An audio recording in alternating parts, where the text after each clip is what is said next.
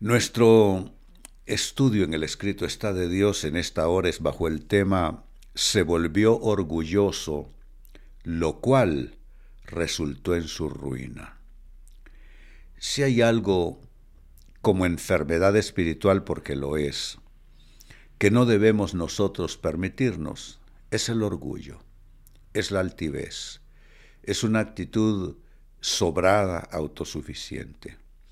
Debemos mantenernos humildes delante del Señor y sobre todo quiero referirme a aquellos que ya tienen alguna bendición. A veces gente no sabe administrar la bendición y van cayendo en el orgullo. Así es que este es un buen tema que creo que nos concierne a todos. Se volvió orgulloso, lo cual resultó en su ruina. ¿De quién está hablando en el primer plano en, lo que vamos a leer?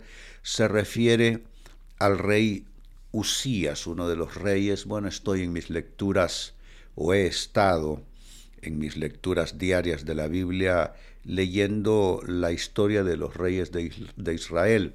Yo este año 2023 estoy leyendo la Biblia en sentido cronológico. Significa que si estoy leyendo de Salomón, de paso entonces me va a aparecer Eclesiastés, eh, eh, Proverbios de Salomón, etc. Si estoy leyendo la historia del rey David, me van a aparecer sus salmos también, etc. Entonces, dentro de esas lecturas encontramos la historia del rey Usías. Se lee en segundo libro de Crónicas, capítulo 26 y verso 16 lo siguiente. Pero cuando llegó a ser poderoso, noten que la bendición puede ser un pero. Ayer estuve en una conferencia para pastores de mi ciudad y les decía que hay personas a las que no les conviene mucho que Dios les bendiga porque Dios les bendice un poco y se echan a perder. Se vuelven un pavo real que, que no pueden con tanto orgullo. Pues mire, es un pero, pero cuando llegó a ser poderoso, Usías también se volvió orgulloso, lo cual resultó en su ruina. Pecó contra el Señor su Dios cuando entró al santuario del templo del Señor y personalmente quemó incienso sobre el altar del incienso. Cayó tanto en una actitud de orgullo que sin ser él sacerdote ni levita, usurpó ese lugar y esa posición que Dios tiene que solo es por llamado, y él personalmente quemó sacrificios en el altar, lo cual resultó en un pecado y una afrenta a Dios. Son varios los reyes de Israel que cometieron este error de usurpar una posición más allá de la suya. Esto nos enseña que cada uno de nosotros tenemos una posición, dejemos que sea pastor el que es pastor, dejemos que sea líder el que es líder, y así. Y nosotros cada uno encontremos cuál es nuestro llamado, cuál es nuestra posición, nuestro ministerio, y con eso honremos al Señor. Pero ser movidos por el orgullo siempre resulta en ruina, tal como estamos leyendo. Ahora, en términos más sistemáticos, ¿qué nos enseña esta escritura? Conversemos al respecto. Amados hermanos, esta escritura nos enseña en primer lugar que el éxito es peligroso. Siempre lo he dicho en más de 45 años de pastorado, que la bendición es difícil de administrar, que es más fácil administrar la pobreza que la riqueza que es más fácil administrar tiempos de donde hay carestía que en los tiempos donde hay abundancia. Lo que leo yo en la historia sagrada es que cuando el pueblo de Dios estuvo en bendición y en abundancia, le dio la espalda a Dios y se volvió a los ídolos, al orgullo. Entonces el éxito es peligroso. Yo sé que todos lo queremos, por supuesto es natural, no creo que sea condenable. Sin embargo, cuando estemos orando, pidiéndole al Señor la bendición, ¿qué tal si le pedimos también que nos ayude a administrarla correctamente? Y que el éxito, la bendición, las cosas con buenos resultados eh, sean por parte nuestra bien administradas.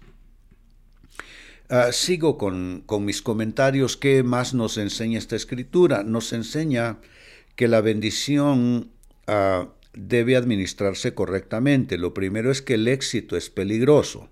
Lo segundo, que la bendición debe administrarse correctamente. Son, ¿no les parece como caras de la misma moneda? Creo que sí. Por un lado, tenerle cuidado a nuestro éxito, que no se convierten en algo tumoral, ¿a qué me refiero? Bueno, comenzar a inflamarse algo en nuestro ego y por el otro lado que nuestra bendición sea para bendecir a otros. Siempre he concebido que cuando Dios nos bendice está pensando en algo más. Uy, lo repito. Cuando Dios nos bendice, Dios está pensando siempre en alguien más.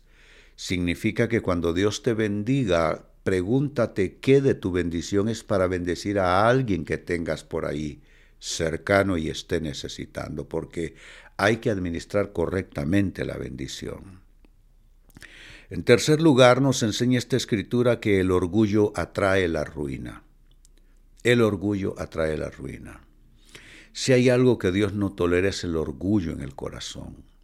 Y si hay algo que a Dios le complace es la humildad de corazón. Por tanto, desplacemos, erradiquemos toda forma de orgullo en nuestras vidas.